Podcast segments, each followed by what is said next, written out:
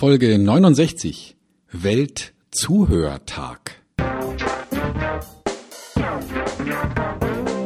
Willkommen bei Fucking Glory, dem Business Podcast, der kein Blatt vor den Mund nimmt. Martin Puscher und Stefan Heinrich sind ihre Gastgeber.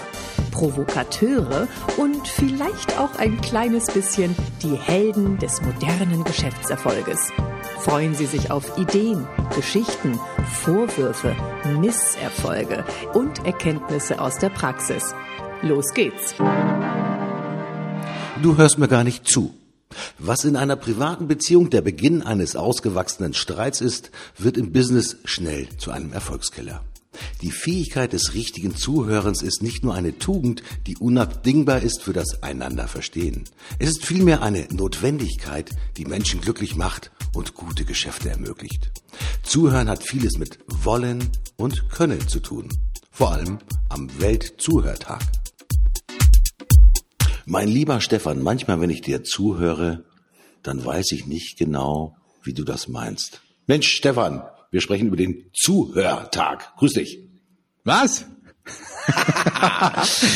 ja, ja, hast ja recht. Also zuhören ist ja gar nicht so einfach. Ne? Also die meisten Menschen hören ja nicht so wahnsinnig gerne zu, weil sie so einen autobiografischen Antwortreflex haben. Kennst mhm. du das? Nee. Also du erzählst, ja, gestern hatte ich einen Autounfall, folgendes ist passiert, nochmal Glück gehabt, mit dem Leben davon gekommen und willst ein bisschen Anerkennung und der nächste sagt, ja, das kenne ich, das ist mir damals auch passiert und mein Opa und ja, das, das nenne ich den autobiografischen Antwortreflex, dass, ähm, dass man in dem Moment es nicht schafft zu sagen, echt, das ist dir passiert, erzähl mir mehr. Aha. Und ähm, ja, vielleicht sind wir da nicht dafür geschaffen. Und wir müssen uns, also wenn wir zuhören wollen, vielleicht echt ein Stück weit zwingen. Also mhm wirklich aufmachen und sagen, so, mhm. das höre ich mir jetzt an, ohne Kommentar. Mhm. Autobiografischer Antwortreflex habe ich mir gerade aufgeschrieben, weil den kannte ich so nicht. Ich habe noch einen. Äh, wir sitzen im Gespräch zusammen.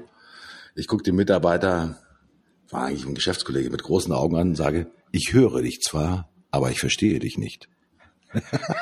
ja, äh, Dinge kompliziert ausgedrückt. Er ist in seinen Gedankenwindungen eigentlich schon verschwunden. Eigentlich ist es ein ganz verschwurbelter, ja, Gedanke, den er da hat. Und ich sage, pff, ich habe dich verloren. Ich verstehe es einfach nicht mehr. Zuhören heißt nicht immer automatisch verstehen.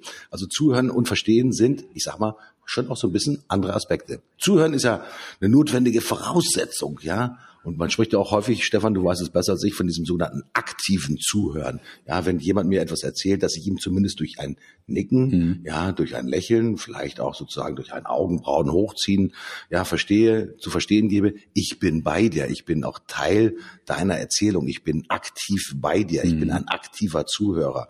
Ja, dieses autobiografische äh, Antwortreflexe, was du gerade gesagt hast, ist ja genau das Gegenteil. Da wartet jemand ja nur auf seine Chance, ja, um seine eigene Geschichte durchzubringen. Ich sage es jetzt einfach mal so. Die Psychologen sind natürlich beim Thema Zuhören und beim Thema Verstehen sehr findig gewesen. Da haben schon ganz viele Menschen drüber geforscht. Einer, den ich schon während meines Studiums hatte und bei dem ich vor, ich glaube, drei oder vier Jahren noch mal eine ähm, Lesereihe nochmal belegt habe, also eine universitäre Fortbildung, ist Friedemann Schulz von Thun. Friedemann Schulz von Thun hat ein hervorragendes Grundlagenwerk herausgebracht. Geht über mittlerweile, glaube ich, drei oder vier Bände. Ja, das heißt ähm, sinnigerweise ja die Kunst des Verstehens. Ja, äh, Friedemann Schulz von Thun einfach mal googeln äh, und er spricht darüber auch zum Beispiel von den verschiedenen Seiten einer Nachricht, um sie halt auch richtig deuten zu können. Zuhören ist natürlich eine notwendige Voraussetzung. Verstehen ist natürlich das höhere Gut, ja, äh, das dahinter steckt. Stefan, wenn du in deinen Trainings bist, dann hören die Leute dir ja meistens auch zu. Ja, weil du stehst vorne auf der Bühne, du artikulierst natürlich auch die Aspekte, die Thesen, ja, wie man es besser machen kann.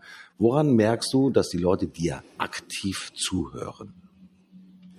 Also ich glaube, das aktive Zuhören spielt vor allem eine Rolle, wenn wir in einem Dialog sind oder in einer kleineren Gesprächsgruppe. Ne? So in einer Bühnensituation, einer steht, die anderen sitzen, einer redet, die anderen hören. Da ist es jetzt nicht unbedingt Zuhören in dem Sinne, sondern ja, das kennen wir alle. Das ist ein bisschen so Theatersituation, ja, Kino, man guckt hin, dann ist man mal mit seinen eigenen Gedanken irgendwie verstrickt und dann guckt man mal auf sein Handy und dann ist man wieder dabei. Ja, also das, das ist so ein, so ein Pendeln der Aufmerksamkeit. Aber in so einer typischen Gesprächssituation kann man tatsächlich mit aktivem Zuhören arbeiten und das klappt besser, wenn man gelernt hat, wie es geht. Mhm. Ähm, wenn ich wissen möchte, beispielsweise in einer Kundensituation, was, ähm, was ich ihm verkaufen kann, dann lohnt es sich, sich zu überlegen, wie kann ich denn meine Sprache so formen, dass sie im Hirn des äh, Zuhörers auch gut ankommt. Mhm. Und also beispielsweise, Martin, wenn ich dir jetzt ähm, irgendwas verkaufen wollen würde, ja, sagen wir mal zum Beispiel eine Marketingdienstleistung oder ein Verkaufstraining, ja, ich überlege jetzt mal, ich verkaufe dir jetzt mal ein Verkaufstraining. Dann äh, würde ich beispielsweise, äh, wir haben einen Termin oder wir treffen uns irgendwo oder wir haben ein, ein Messegespräch oder, oder ich rufe dich an, ist eigentlich egal. Und ich beginne dann mein Gespräch mehr oder weniger mit der Frage, was kann ich heute für Sie tun? Mhm. Vermutlich bist du jetzt ein bisschen erschreckt, ähm, weil du hast jetzt gedacht, ich erzähle dir was äh, und deswegen wirst du sagen, ja, äh, ich dachte, Sie wollten mir was erzählen oder äh, ich dachte. und in diese Verwirrung hinein kommt dann meine eigentliche Frage. Dann würde ich nämlich sagen, äh, Herr Buscher, wenn Sie jetzt an die Leistungsfähigkeit Ihrer Vertriebsorganisation denken, was sind denn da die allerwichtigsten Prioritäten? Was liegt Ihnen da besonders am Herzen? Mhm. Und dann halte ich meine Fresse und dann warte ich. Ja? Und die Konstruktion dieser Frage ist ganz bewusst so gemacht. Ja? Nur mal kurz aus dem Nähkästchen geplaudert. Am Anfang setze ich den Fokus, weil ich kann durch meine Gedanken deine Gedanken lenken, indem ich sage, kann sich in, in, in dieser eine Turm da in Paris, dieser da in, in, in äh, aus Stahl, war eine Weltausstellung, der Eiffelturm, Eiffelturm. kennst? Mhm. Ja, mhm. so. Und in dem Moment, ja, ist in deinem Kopf der Eiffelturm. Mhm. Volle Konzentration. Und so ähnlich beginne ich also meine Problemfrage, wo ich herausfinden will, was kann ich dir eigentlich verkaufen, welche Lösung brauche ich erstmal ein Problem, frage ich dich, wenn du jetzt an die Leistungsfähigkeit deiner Verkaufsmannschaft denkst und dann denkst du an die Leistungsfähigkeit deiner Verkaufsmannschaft. Mhm. Und dann stelle ich eine Doppelfrage. Wir kennen auch ähm, Daniel Kahneman, schnelles Denken, langsames Denken. Also ich versuche beide Denksysteme bei dir anzustoßen, indem ich das erstmal das langsame Denken triggere und sage, was sind die wichtigsten Prioritäten? Und zack, direkt im Anhang kommt, was liegt dir persönlich am Herzen? Mhm. Und wir tendieren dazu, sagt Kahneman, dass wir komplizierte, schwierige Fragen, die wir eigentlich nur mit dem langsamen Denken beantworten können, unter Umständen auch schon mal gerne spontan mit dem schnellen, intuitiven Denken beantworten. Mhm. Und deswegen diese Konstruktion erst den Fokus setzen, dann kurz die Fakten antriggern und dann nochmal eine emotionale Ausflucht liefern. Und wenn ich dir so eine Frage stelle und dann wirklich einfach nur ruhig bin und nichts mehr sage, wirst du mir eine Antwort geben. Vermutlich eine nicht besonders clevere, weil du selber noch nicht drüber nachgedacht hast, was dein Problem ist. Aber mhm. ich krieg jetzt erstmal eine Antwort. Und wenn ich dann sage, oh, vielen Dank, das schreibe ich mir mal auf, damit ich es nicht vergesse, alles klar. Und dann wiederhole ich die Frage und sag, und darüber hinaus. Und darüber hinaus. Und wenn ich jetzt wirklich dich so lange auf diese Art und Weise liebevoll befrage, bis du mir signalisierst, du hast jetzt keine Lust mehr, Fragen zu beantworten. Ich denke, dann habe ich dir methodisch zugehört. Mhm. Und das ist gar nicht so schwer zu erlernen, aber stelle ich jetzt fest, viele erwachsene Menschen lehnen sich dann so mental zurück, verschränken die Arme und sagen, ah, ja, das ist ja gekünstelt weil sie nicht akzeptieren wollen, dass, dass man zuhören eben erstmal lernen muss. Im Sinne von, wie kann ich denn so zuhören, dass wirklich Verständnis entsteht? Das geht nicht einfach so, sondern Therapeuten lernen das viele Jahre lang, wie sie das hinkriegen können, dass sie eben nicht ihre eigene Persönlichkeit einbringen in so ein Gespräch, sondern erstmal dem Patienten wirklich nur zuhören, nicht selber reagieren, keine eigenen Eindrücke schildern, nicht irgendwie reingrätschen nicht Ratschläge geben, sondern erstmal nur zuhören. Das kann man lernen. Und wie gesagt, Therapeuten lernen das. Und ich fände, wir haben, hätten eine bessere Welt, wenn es Geschäftsleute auch lernen würden. Mhm. Das Interessante ist ja, wenn wir auch an, an deine Vertriebserfahrung appellieren, Stefan. Ähm, jeder von euch kennt ja mit Sicherheit Vertriebsanrufe oder ich sag mal auch Vertriebsgespräche. Man wird ja förmlich, ich sage mal, zugeballert mit Argumenten, ja, mit Ideen, keine Ahnung, mit äh, Versuchen der Beziehungsaufnahme. Da mischen sich Sachinformationen, Beziehungsinformationen, Appelle, ja, häufig ist es ja tatsächlich so, dass der Vertriebsmann oder sozusagen derjenige, der was verkaufen will, natürlich einen Ansinn hat. Er möchte natürlich verkaufen und dann hat seinen riesengroßen Rucksack hier hinten drauf. Ja, mit allen Argumenten, mit allen Vertriebsprospekten, mit allen Preisinformationen, mit allen Technical Spec Sheets, die man auch tatsächlich so braucht, um auf die Reise zu gehen. Und eigentlich habe ich Verständnis dafür, dass wenn du mit diesem großen Rucksack dann auch beim Kunden angekommen bist, weil du hast trainiert dafür, du bist durch Schulungen durchgelaufen und so weiter und so fort, dann bist du eigentlich froh, wenn du diesen Rucksack von den Schultern nehmen kannst und den sprichwörtlich auf den Tisch stellen kannst und dem Kunden signalisierst, gucken Sie mal, was ich Ihnen alles mitgebracht habe. Ja? Und dann wird in Anführungsstrichen halt wirklich ausgepackt. Dieses Beispiel, das du vorhin erzählt hast mit dem Thema des ja, methodischen Zuhörens, ist ja natürlich genau das Umkehrstück. Ja, der Rucksack ist natürlich trotzdem immer noch gepackt, weil der Mitarbeiter ist ja außergewöhnlich gut ausgebildet. Nur das, was er nicht macht, er stellt halt den Rucksack nicht auf den Tisch, sondern er weiß einfach, dass er ihn dabei hat und letztendlich aus dem Rucksack nur dann etwas herauszieht, wenn der Kundenwunsch, so habe ich das verstanden, Stefan, ihm signalisiert, das ist mein Wunsch, also mein Kundenpain, meine Herausforderung. nur dann, wenn wirklich diese Herausforderung da ist, sagt er, ich habe zwar 125 Broschüren dabei, aber ich weiß, Sie brauchen eigentlich nur eine Antwort. Und das ist diese Antwort. Bang. Ja? Mhm. Ähm, die Neigung natürlich von, von vielen Kollegen ist, ich muss gut gestafft sein. So sehen ja auch häufig die Präsentationen aus, auch die Vertriebspräsentation. Ja, das kennen wir ja alle. Wenn wir sozusagen äh, Tod durch PowerPoint haben, ja, wir gehen rein in eine, ja, in ein Pitching, in eine Vertriebspräsentation. Ja, zeigen Sie mal, was Sie drauf haben. Das ist auch so der, der, der typische Pitch, den wir immer wieder sehen.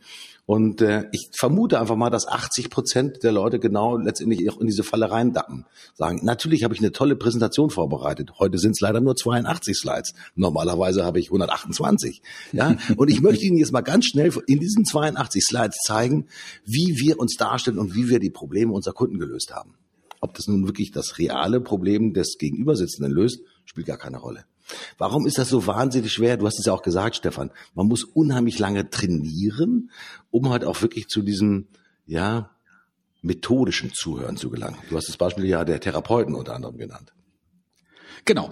Also trainieren ja, also Therapeuten müssen das sehr lange lernen. Ich denke, dass äh, im Business muss man nicht so ganz viel lernen äh, oder nicht ganz so lange, aber man sollte sich verabschieden von dem Gedanken, dass man da irgendwie einen Trick anwenden kann. Mhm. Und die meisten Gesprächstechniken, die ich so vorgelegt kriege, entweder bei den Kunden, mit denen ich zusammenarbeite, im, im, Sinne von, das haben wir bisher so gemacht, aber auch bei Anrufen, die ich kriege. Also zum Beispiel jetzt gerade, äh, letzte Woche ruft mich einer an und sagt, schönen guten Tag, mein Name ist von der so und so, bla bla. Ähm, haben Sie die Unterlagen bekommen? Und dann habe ich gesagt, vermutlich ja. Dann sagt er, wieso vermutlich? Und dann sage ich, ja, weil die Deutsche Post normalerweise ausliefert. Haben Sie die gelesen? Nein. Haben Sie noch Fragen? Nein. Okay, dann äh, wollte ich Ihnen mal Folgendes erzählen. Bla bla bla bla bla. Ähm, bis Sie dann irgendwann gesagt haben, Entschuldigung, ähm, hören Sie mir kurz, was habe ich davon? Ähm, dann war der sprachlos. Mhm. Also das heißt, der hat, der hat irgendwas gelernt ähm, in seiner Telefonarbeit und war, dachte wahrscheinlich auch noch, dass ich ein ziemliches Arschloch bin, so wie ich mit, umge mit ihm umgegangen bin. Ähm, aber es war halt jemand, der mir einfach meine Zeit geklaut hat, ohne mir zu helfen, zu verstehen, was willst du eigentlich? Mhm.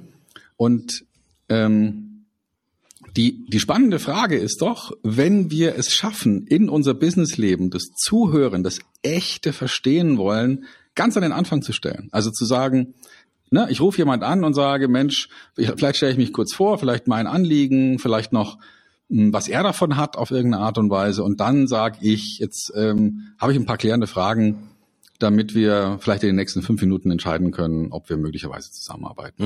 Mhm, mh. Statt zu sagen, ich habe dir was geschickt, ich will dir was erzählen, ich will dir noch mehr erzählen, hör mir zu und jetzt halt einfach die Fresse, lieber Kunde, und jetzt bin ich erstmal dran. Mhm. So würde man eine normale soziale Beziehung ähm, niemals starten. Mhm. Und ich weiß nicht genau, wo wir da falsch abgebogen sind im Business. Aber die meisten Unternehmen setzen da drauf, über sich zu erzählen. Also das wäre so, als ob man ein Date damit starten würde, dass man sagt, also jetzt halt du mal kurz die Fresse, jetzt erzähle ich dir mal, warum ich toll bin und dann erzähle ich dir noch, äh, was ich sonst noch kann und äh, vielleicht erzähle ich dir auch noch ein bisschen was zu meiner Historie und vielleicht auch von deinen Vorgängerinnen, in An Anführungsstrichen Referenzkundinnen, damit du genau weißt, was du jetzt hier, das ist totaler Blödsinn. So würde niemand eine normale Beziehung starten, ja, und und irgendwie haben wir uns diesen Bullshit angewöhnt. Aha. Und ich hoffe, dass wir da nochmal die Abzweigung finden und, und eine andere Straße nehmen. Denn das ist sowas von ineffektiv. Hunderte und tausende Verkäufer sind in Deutschland auf den Straßen und an den Telefonhörern und erzählen einen riesen Scheiß, mhm. weil sie sich null interessieren für das, was der Kunde zu sagen hat. Mhm. Äh, Stefan, das ist äh, so kurios und so unterhaltsam. Ähm, also ich habe permanent Bilder vom Kopf gehabt, als du es gerade erzählt hast. Und äh, lass mich dich zu einem Bild befragen. Wir experimentieren momentan mit Chatbots. Ja, weil wir sagen, okay, ähm, ich könnte ja im Prinzip, ich sag mal, das, was ein Vertriebsmann, der seine Agenda runter erzählt, das kannst du ja heute auch jetzt mal so weit automatisieren. Dafür brauchst du eigentlich keinen Menschen mehr. Also Abzweigung links, rechts, vorne, hinten, das kann im Prinzip in der Maschine viel besser.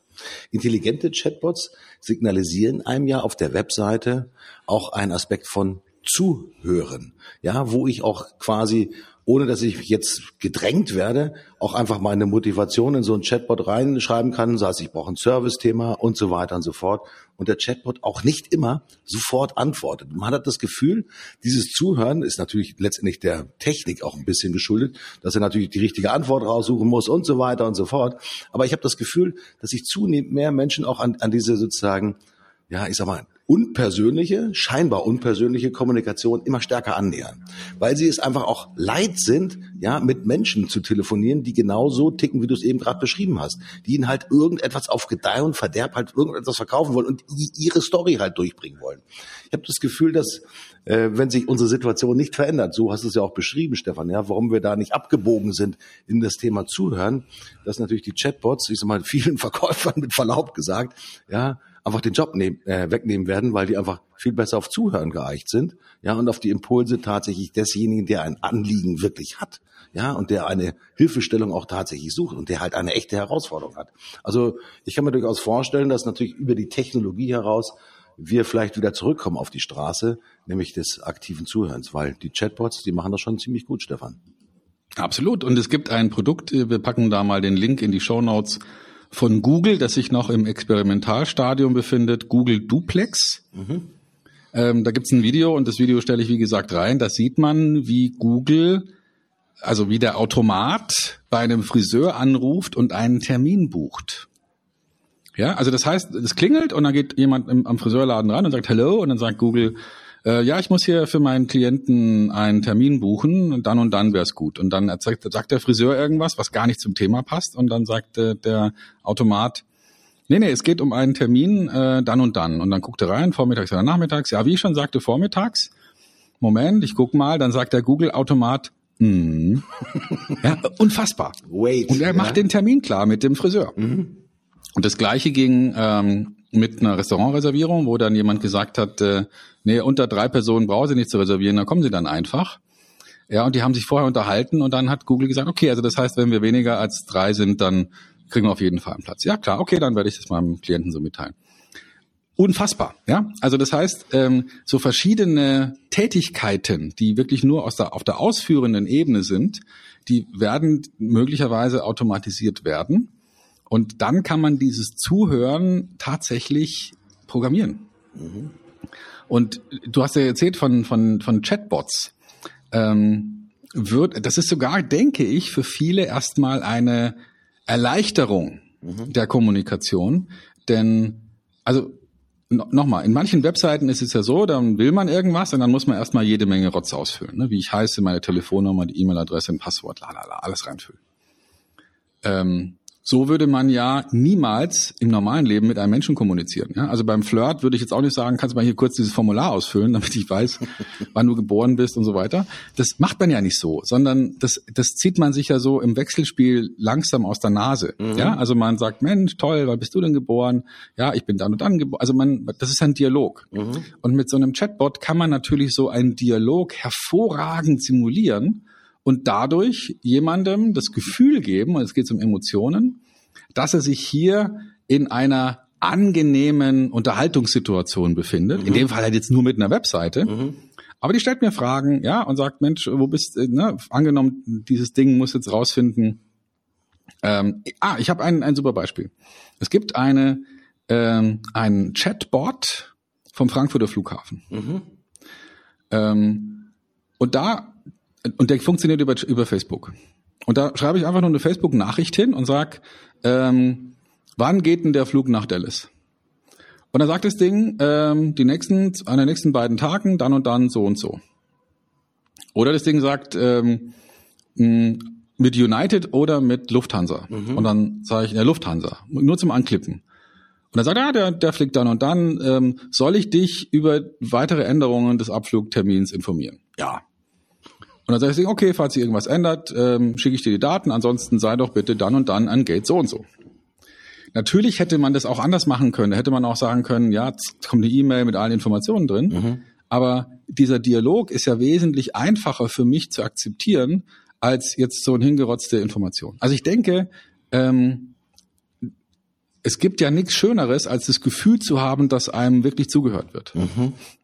Ist es egal, ob Maschine oder Mensch? Ja, ne? In dem Fall schon.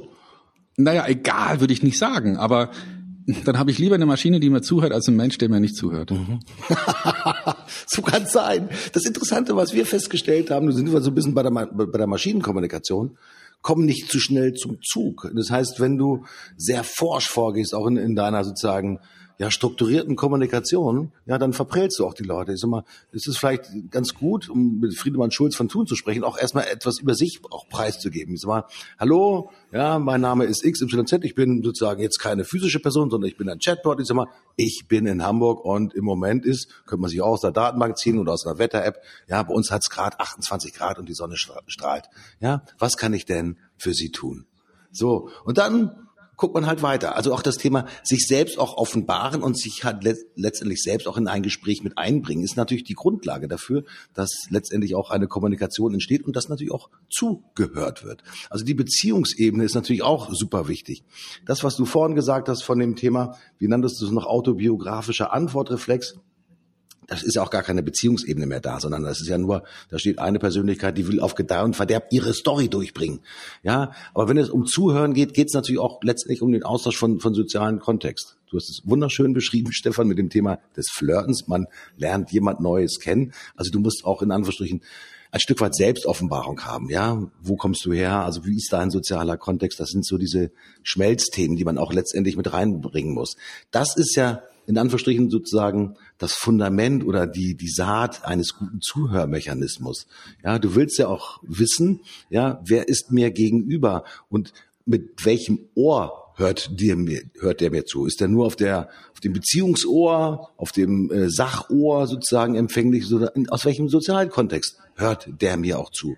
Wenn das ein Knochen ist, dann wird er nur sagen, äh, wie viel Budget haben Sie? Wann treffen Sie diese Entscheidung? Äh, wie viele Anbieter gibt es, was muss ich tun, um unter die Top 3 Anbieter bei Ihnen zu kommen. Das ist die reine Sachinformation. Aber wir wollen ja auch noch andere Aspekte haben.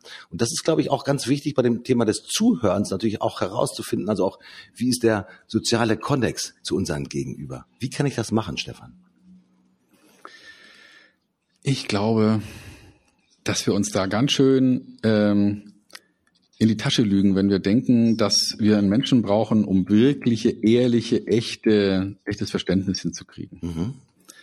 Ähm, vielleicht sind wir ja alle nur Algorithmen, ein Stück weit, ja. Und ähm, wir sind halt jetzt biologische Algorithmen und und da haben wir jetzt einen Algorithmus aus Silikon. Aber es wird der Tag kommen, wo wir die Kommunikationsqualität von beidem nicht unterscheiden können. Mhm.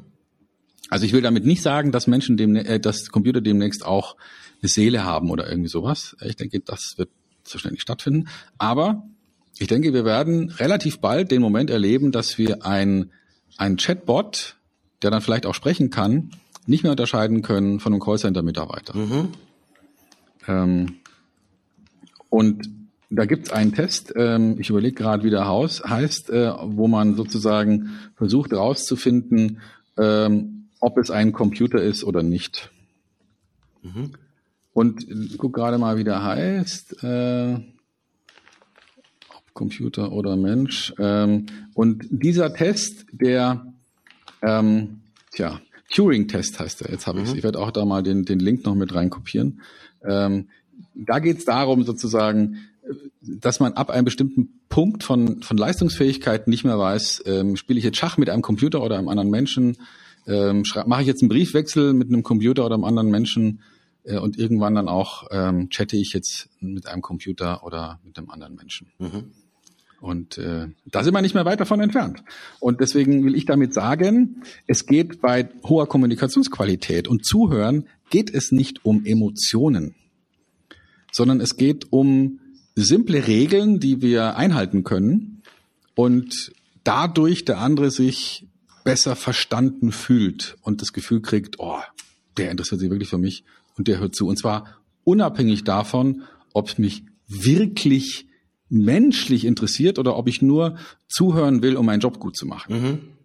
Ich kann mir nicht vorstellen, dass ein professioneller Arzt bei jedem Patienten, der reinkommt, wirklich alle Details von den Pusteln am Hintern wissen will, ja?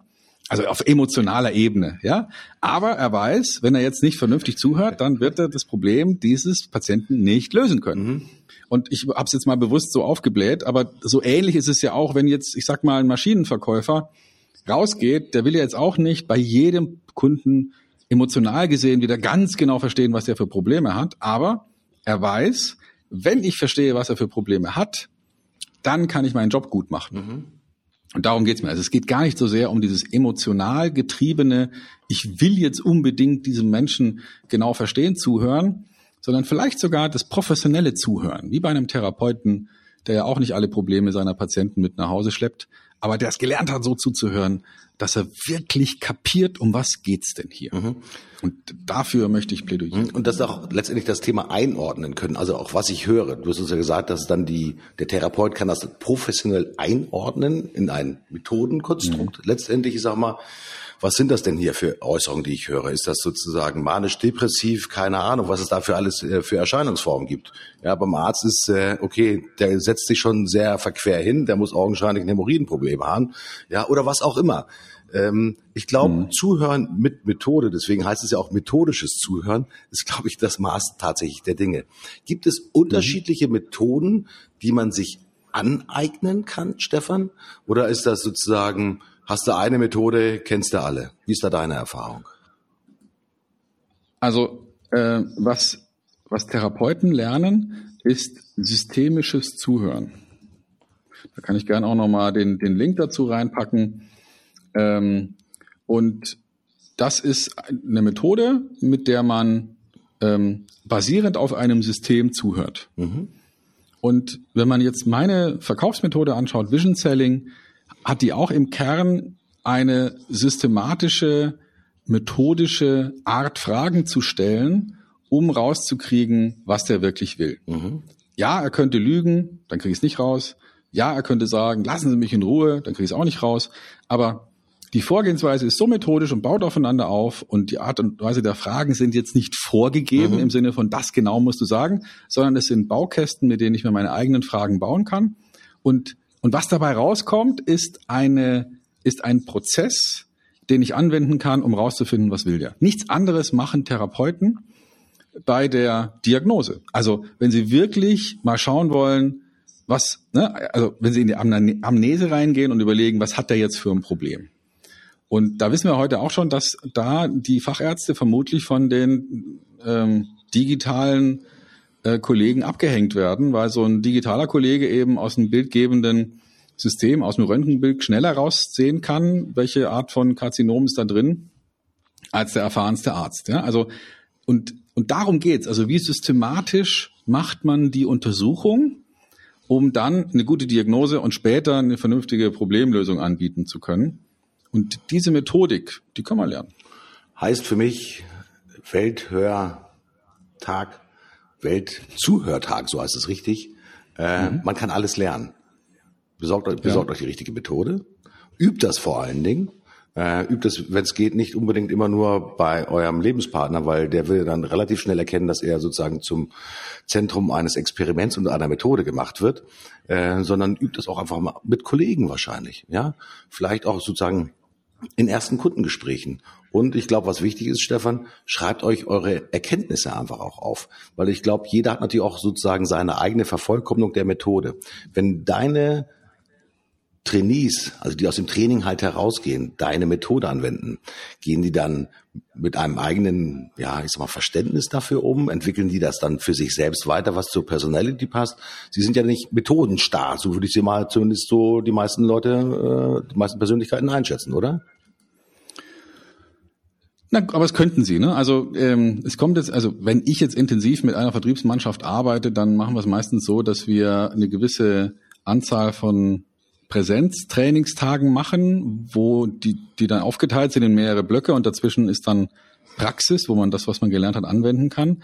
Und danach begleite ich die dann noch über mindestens ein Jahr mit Online-Sessions, wo wir genau diese Dinge immer wieder triggern, immer wieder anschauen, immer wieder überlegen, mhm. hast du es umgesetzt, wo geht's hin, was, ne, was fällt dir schwer? Weil die Erfahrung zeigt, dass etwas so Grundlegendes lernen wir halt nicht mal eben schnell in ein oder zwei Tagen und können es dann. Mhm. Ja, das wäre so, als ob ich ein, ein Laufwochenende mache und dann zum Marathon antreten will. Mhm. Ähm, das wird nicht funktionieren. Ja, da brauche ich noch ein bisschen mehr Training, ein bisschen mehr meine Gewohnheiten dem anpassen, was ich da erreichen will. Und das geht nur langfristig. Aber ähm, es gibt natürlich auch die Sparversion. Ich lese ein Buch und setze um, was da drin steht. Mhm. Ja. Das ist, besteht ja eben frei. Ne? Und würden alle Bücher oder die meisten Bücher, die gekauft werden, gelesen und dann vielleicht sogar auch noch umgesetzt, bräuchten wir nicht so viele Bücher, mhm. ja, weil es kommen ja immer neue Bücher raus, aber die Anzahl der Erkenntnisse wächst ja nicht im selben Umfang. Mhm. Also es hängt ja eher, das Problem ja. ist ja, dass wir sozusagen ähm, schlau sind, aber nicht konsequent. Mhm. Und die, die einzige Chance, die man hat, um sowas wirklich umzusetzen und zu lernen, ist äh, erstens Konzept haben, verstehen, wie es geht und dann tun, lernen, irgendwann verinnerlichen und dann denkt man auch nicht mehr drüber nach. Mhm. Wenn ich heute im Verkaufsgespräch bin, habe ich kein ähm, kein Zettel, auf dem ich mir irgendwas äh, sozusagen zurechtlegen muss, sondern ich habe dieses System längst verinnerlicht. Ich kann es auswendig. Mhm. Also mich nachts um drei wecken und sagen, formuliere eine Problemfrage, dann hau ich die raus. Aber das können halt deswegen die anderen oder viele nicht, weil sie es halt nicht geübt haben. Also da ist mein Appell, ein vernünftiges System suchen. Meins ist, glaube ich, nicht schlecht. Vielleicht gibt es auch noch andere, die gut sind. Die kenne ich aber nicht und, äh, und dann einfach umsetzen und lernen, das wirklich zu beherrschen. Ja, und, und nicht so viel Emotionales reinzubringen, sondern sagen, jetzt lerne ich erstmal Radfahren. Und zwar so, wie mir das jemand, wie das gedacht ist. Und dann kann ich auf dem, ähm, auf dem Sitz stehend, balancierend äh, Kunststücke machen. Ja, aber erst muss ich Radfahren lernen. Und zwar so, dass ich nicht dauernd auf die Fresse fall. Und dann kann ich mir überlegen, kann ich auch mit diesem Fahrrad noch Kunststücke machen. Und die meisten machen halt nur Kunststücke mit dem Fahrrad und fallen dauernd. Das wollen wir nicht, Stefan. Also ich glaube, wir haben heute so viel gelernt über das Thema Zuhören und über das Thema methodisches Zuhören, äh, den autobiografischen Antwortreflex, den man haben kann. Ähm, Zuhören ist eine Qualität, die nicht jedem Menschen anheim ist, aber die gute Nachricht ist, man kann es lernen. Mit der richtigen Methode kann man es sogar erfolgreich anwenden, Stefan. Und das ist sozusagen die Botschaft, die wir mitsenden an unsere Zuhörer. Und ich sage nur, ich habe wieder jede Menge mit dazugenommen. Stefan, ich weiß, dass du in Dallas warst. Äh, ich weiß nicht, ob du immer noch da bist. Ähm, Bin immer noch da. Immer noch ja. da? Morgen geht's zurück. Ja. Morgen geht's zurück. Gibt's so eine Idee, die du uns mitgeben kannst? Ich sag mal, was nimmt man denn von so einer ja, Wochenshow mit, wo die bekanntesten Speaker sind, die großen Influencer. Gibt es da ganz besondere inspirative Momente, wo du sagst, habe ich vom Zuhören oder einfach vom Miteinander sprechen ein paar Aspekte mitgenommen? Ja, natürlich. Also ich habe ähm, jetzt ungefähr mh, hm, fünf Seiten in Evernote mitgeschrieben. Die muss ich jetzt erstmal sortieren und für mich nochmal auswerten. Da waren einige Erkenntnisse dabei. Ähm, eine Grunderkenntnis, die ich geben kann, ist vielleicht auch ein Teil der Globalisierung. Ähm, die Amerikaner waren uns vor 10, 15 Jahren bestimmt einige Jahre voraus mit dem Thema Marketingkonzepte, Marketing-Exzellenz. Ähm, den Vorsprung haben sie nicht mehr. Mhm. Ja, also ähm, wenn ich sehe, was in der in der Branche, in der Branche der Speaker, was da vor zehn Jahren gemacht wurde, wo wir in Deutschland noch nicht mal ansatzweise kapiert haben, wie das geht, damals muss man sagen, verdammte Axt, Hut ab. Das ist heute vorbei. Die kochen höchstens mit Wasser und und ähm, unser Wasser ist halt schon gesalzen. Ja, also das ähm, kann man sagen, da sind wir mindestens genauso weit. Es ist inzwischen so, dass die sich auch Impulse von uns holen. Und ähm, das ist vielleicht ja, vielleicht ist das ein Aspekt der Globalisierung, dass Entwicklungen eben wirklich weltweit laufen und dass ähm, theoretisch auch ein Startup in Berlin funktionieren könnte, wenn es vernünftig finanziert wäre. Also mhm. lange Rede, kurzer Sinn. Ähm, die Amerikaner denken ja immer, sie sind uns voraus, aber wenn ich jetzt mal auf die Uhr schaue, sind eigentlich acht Stunden hinterher. Mhm gute Nachrichten für uns in Deutschland äh, und den Vorsprung wollen wir natürlich weiter ausbauen. Ich habe eine ganz kleine Geschichte nur zum Beitragen. Äh, letzte Woche unheimlich intensive Diskussion über das Thema Storytelling bei uns im Unternehmen, äh, weil wir uns darüber unterhalten haben, wie lange brauchen wir, um einem Kunden, der bisher von Storytelling noch nicht so viel gehört hat, ihm beizubringen, ich sag mal, was wirklich die Essenz von Storytelling ist super haarige Diskussion bei uns im Unternehmen. Ich will nicht sagen, dass bei hier die, die Fetzen geflogen sind. Ähm, auf jeden Fall, die Idee war, ich kann auch jemanden in Anführungsstrichen in fünf Minuten erzählen, was Storytelling ist und wie es funktioniert. Meine These ist, nein, das geht nicht. Du kannst letztendlich, ich sag mal, eine Essenz von Storytelling letztendlich äh, transportieren, aber tu es bitte nicht, sondern dann sei bitte, ich sag mal ganz offen zu sagen, dieses Thema ist so wichtig, dass wir dafür einfach mehr Zeit brauchen die Idee war, wir bringen das in einem Webinar unter und erzählen fünf Minuten etwas über Storytelling. Klare Entscheidung, Leute. Wir können jetzt sagen, es gibt Storytelling, aber wenn du wirklich dich damit beschäftigen willst, dann brauchst du definitiv mehr Zeit. Und das ist auch ein Investment von einer weiteren Stunde oder 60 Minuten. Das ist genau das Gleiche. Genauso wertvoll. Also mich freut, dass diese Erkenntnis bei uns im Unternehmen sozusagen durchgekommen ist und dass wir uns deutlich intensiver letztendlich mit ja, bestehenden und neuen Kunden noch rund um das Thema Storytelling, auch im Umfeld von großen Shows, Webcasts, Webinare und so weiter und so fort, viel intensiver beschäftigen werden. Auch im Business-to-Business-Bereich, ganz klare Erkenntnis, der Zug läuft genau in diese Richtung, wenngleich das manchmal auch echt schwierig ist, denjenigen, die halt mit PowerPoints um sich hauen und Expertenwissen versuchen, in Anführungsstrichen per Druckbetankung rauszubringen, denen klar zu machen, dass es vielleicht geschickter wäre, einen neuen Rhythmus zu finden. Also Storytelling ist eine Basis. Ich spreche lieber von Rhythmus, ja, von unterschiedlichen sozusagen Amplituden, die man an Aufmerksamkeit setzen kann. Äh, eine andere Art der Darstellung von Storytelling. Das ist gerade das, was uns beschäftigt hat. Und ich bin froh, dass wir Common Sense in dieser Organisation bei uns gefunden haben und wir ja hoffentlich demnächst mit etwas Neuen über die Bühne, äh, auf, auf die Bühne treten werden. Und wir werden definitiv dich hoffentlich mit dabei haben, mein lieber Stefan. Da freue ich mich drauf. Sehr gerne. Martin, ähm, das war eine spannende Show, ein bisschen länger als sonst. Ich bin raus. Ähm, macht's gut, wir hören uns bald wieder. Schöne Zeit in Dallas, ich bin auch raus. Empfehlt uns weiter. Tschüss, euer Martin.